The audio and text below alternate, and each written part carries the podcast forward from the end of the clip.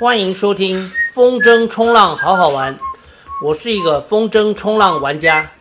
这个节目是用来分享好好玩的风筝冲浪运动，以及我生活当中的小故事。花花对不对？花花，对，花花好乖。大家好，这一集的主题是先生，请问到剪刀石还要多久？录制这一集的时间是二零二三八月十九日星期六。到今天为止，我的二零二三挑战金面山三百次记录这档事儿已经完成了两百零八次，二零八次。这里先为大家复习一下，今年的一月十三是我第一次去爬金面山，然后就开始，只要没风可以玩。我就会去金面山练腿力，然后有一回，我爬山爬到一半，听到两个弟弟的对话，一个说：“哎，我们这三年应该爬了有三百次了吧？”另一个说：“是哦，应该有哦。”我当时心想，三百次金面山，需要用到三年这么长的时间来完成吗？所以，我就在脸书开了一个。二零二三挑战金面山三百次的相簿，每爬一回就 po 几张照片。脸书的相簿每一本的容量是一千张，所以每爬一次不要 po 超过三张，就不会超过上限。我现在的原则就是，如果没风可以玩，就会去刷金面山一到三趟。至于是刷一趟、两趟还是三趟，那要看情况来决定。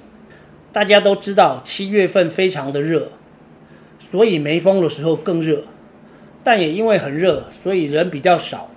但是我还是常常在下山的时候被游客问一句话：“先生，先生，请问到剪刀石还要多久？”刚开始被问到这个问题，我都非常认真的回答。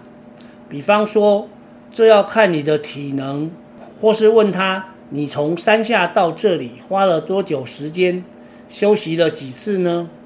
诸如此类的问题，好让我了解这位问问题的朋友他的体能状况如何，然后再来估计他所需要的时间。后来被问到很烦了，我会开始反思，为什么有人会需要问这个问题？这明明就只是一座两百五十八公尺的石头山，二五八公尺，坡度很陡峭，但也不难爬呀。想着想着，我会开始观察这些问问题的人，发现了两个有趣的现象：第一，会问问题的人都是两个人以上一起来的；第二，会问问题的人通常是坐着休息的那一位。这就很有意思了。会不会问问题的人希望听到的答案是一小时或是更久？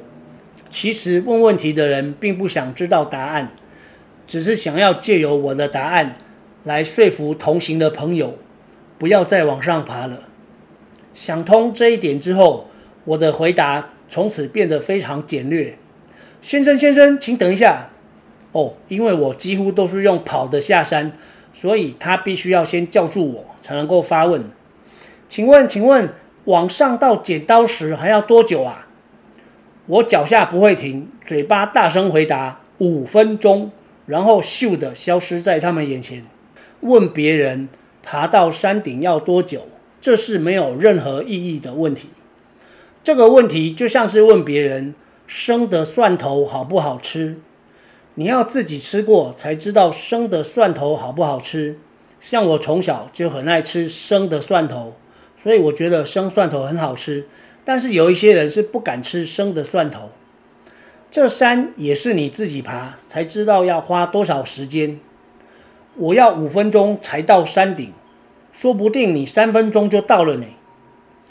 这问别人是不准的，体能不一样。别人的答案是不具参考价值的。说到这里，我想到将近二十年前，也就是大概二零零六年，我独自一个人骑单车环岛的时候，那是一个还没有什么人在环岛的年代，有一回在台九线，大概是花莲吧，我在路上问一位年轻人，火车站还有多远？那个年代还没有 Google Map 可以用，我也没有智慧手机。那个年轻人看看我，对我说：“你在环岛哦，火车站呢，很遥远哦。诶，你这条路一直骑，一直骑就会到了呢。”现在回想起来，我也是问了别人一个笨问题呀。不过，人人都会有问别人笨问题的时候。也都会有回答别人笨问题的时候，只要没有造成伤害，害别人走错路，怎么回答都没有关系吧？下次再有人问我，先生先生，请问剪刀石还要多久？我应该会这么回答：你在爬山哦，剪刀石呢，很遥远哦，你这条路一直爬，一直爬就会到了哦。谢谢大家的收听。我们下一回不知道什么时候再见。